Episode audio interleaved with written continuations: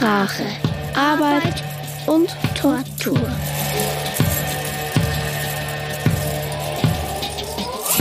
Was 2019 als Podcast-Kolumne über die alltäglichen Widrigkeiten und Wunder begonnen hat, ist nun verwandelt in einen Kanal für Hörstücke.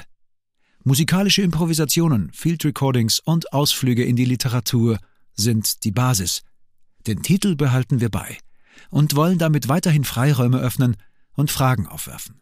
Ab 28. April 2023 hören Sie hier Neues aus Sprache, Arbeit und Tortur.